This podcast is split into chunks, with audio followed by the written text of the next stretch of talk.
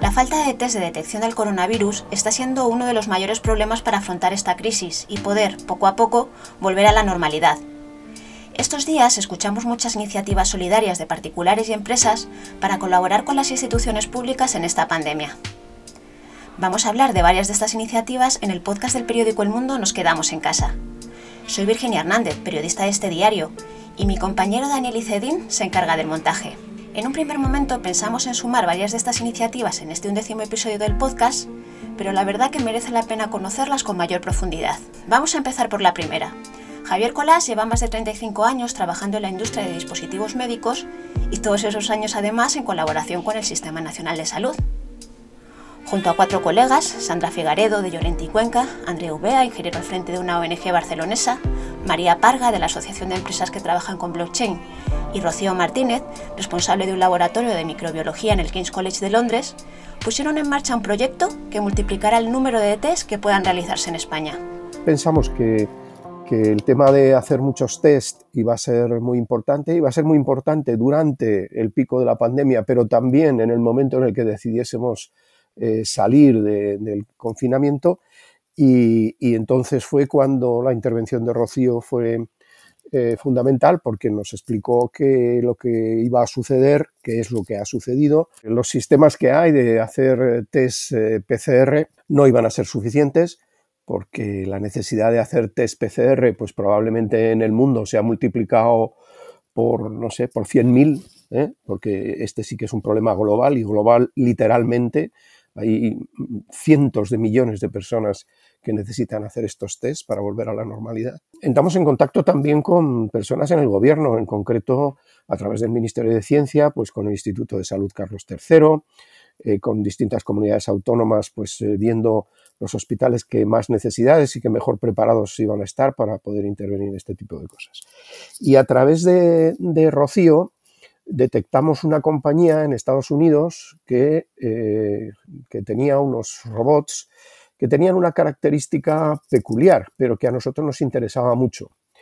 Eh, y es que son unos robots que se llaman Open, hechos con hardware y software Open, y que trabajan con cualquier tipo de kit, incluso con kits que pudiéramos hacer nosotros. Porque una cosa que pensamos en ese momento ya es que, claro, si se agotaban los kits, si se agotaban los reactivos que hay que usar para hacer la PCR, eh, habría que hacerlos localmente y si los hacíamos localmente necesitábamos montar una línea de producción robotizada que pudiese trabajar con cualquier tipo de kit, incluidos los que nosotros pudiéramos hacer, pensamos en aquellos momentos, en cualquier instituto de investigación español. Entramos en contacto con ellos y dijimos, eh, ¿qué necesitamos para comprarlos? Eh, desde, desde el ministerio los hubieran comprado, pero ese proceso nos iba a durar días o a lo mejor algunas semanas y era muy urgente en ese momento. Entonces, mucho más fácil dijimos, bueno, vamos a buscar un donante, alguien que nos pueda poner el dinero en 48 horas, porque nos pedían el dinero por adelantado. Eh, y encontramos un donante, encontramos a Merlin Properties, una compañía que dijo, yo quiero cooperar, tenéis algún proyecto interesante, le planteamos el proyecto y, nos puso eh, el dinero. Entonces, eh, bueno, pues estos robots se producen en China.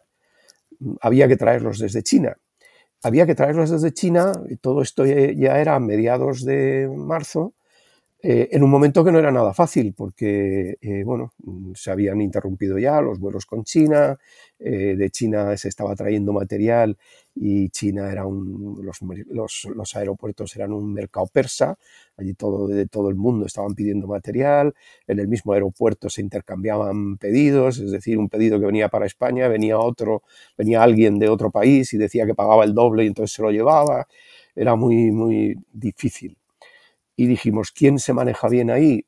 Pues Inditex. Hablamos con Inditex, eh, con Yago Vera, que es una persona fantástica con quien ya habíamos hablado para temas de batas y mascarillas, y nos dijo, ningún problema, nosotros nos ocupamos de recogerlo donde sea. Habíamos hablado con el Ministerio de Hacienda y con el Ministerio de Asuntos Exteriores, eh, a las dos de la madrugada creo que fue, pues nos abrieron la aduana para sacar esto inmediatamente, eh, los, eh, como el importador había sido el Instituto de Salud Carlos III, los trajimos directamente ahí. Del Instituto Carlos III se distribuyeron a dos hospitales de Barcelona el Clinic y Vallebrón y dos hospitales de Madrid, el Carlos III y, La Paz, que fueron los hospitales que, hablando con, las comunidades autónomas y con los responsables de los hospitales y con el Instituto Carlos III, nos dijeron que eran los más adecuados para estos cuatro robots. Y, para allá que fueron, eh, tuvimos algunos problemas en eh, algunas cajas que hubo que llevar después y estas cosas.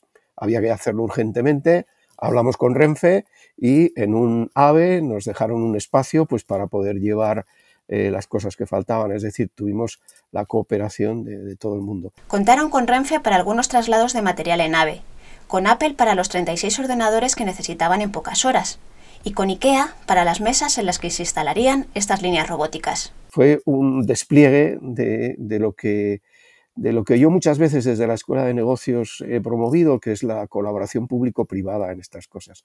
Sé que hablar de colaboración público-privada se ha demonizado, no entiendo muy bien por qué, desde la experiencia de un profesional ves esto y te dan ganas de llorar, porque el mundo es colaboración público-privada. Después necesitamos también personal para ponerlo en marcha. Poner en marcha uno de estos sistemas es complicado te lleva alrededor de 10 días. Estamos terminando ahora de poner en marcha en algunos casos eh, esto.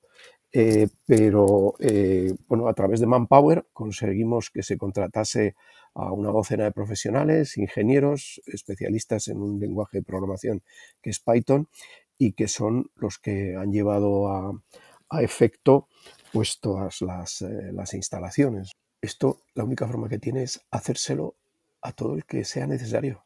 O sea, nosotros, nuestra planificación en cuanto a los reactivos, y esta es la razón por la que estamos eh, robotizando las líneas de producción, es que va a haber que hacer millones de test, millones de test. Esto a mí no me cabe ninguna duda, porque no hay otra manera. Tú puedes hacer un estudio estadístico y está muy bien, pero tú lo que quieres o lo que querrás es que el día que vayas a un restaurante estar segura de que no te vas a contagiar allí. Y eso la estadística no te lo da. En el próximo episodio de este podcast hablaremos de otras iniciativas ciudadanas para estos tiempos de pandemia.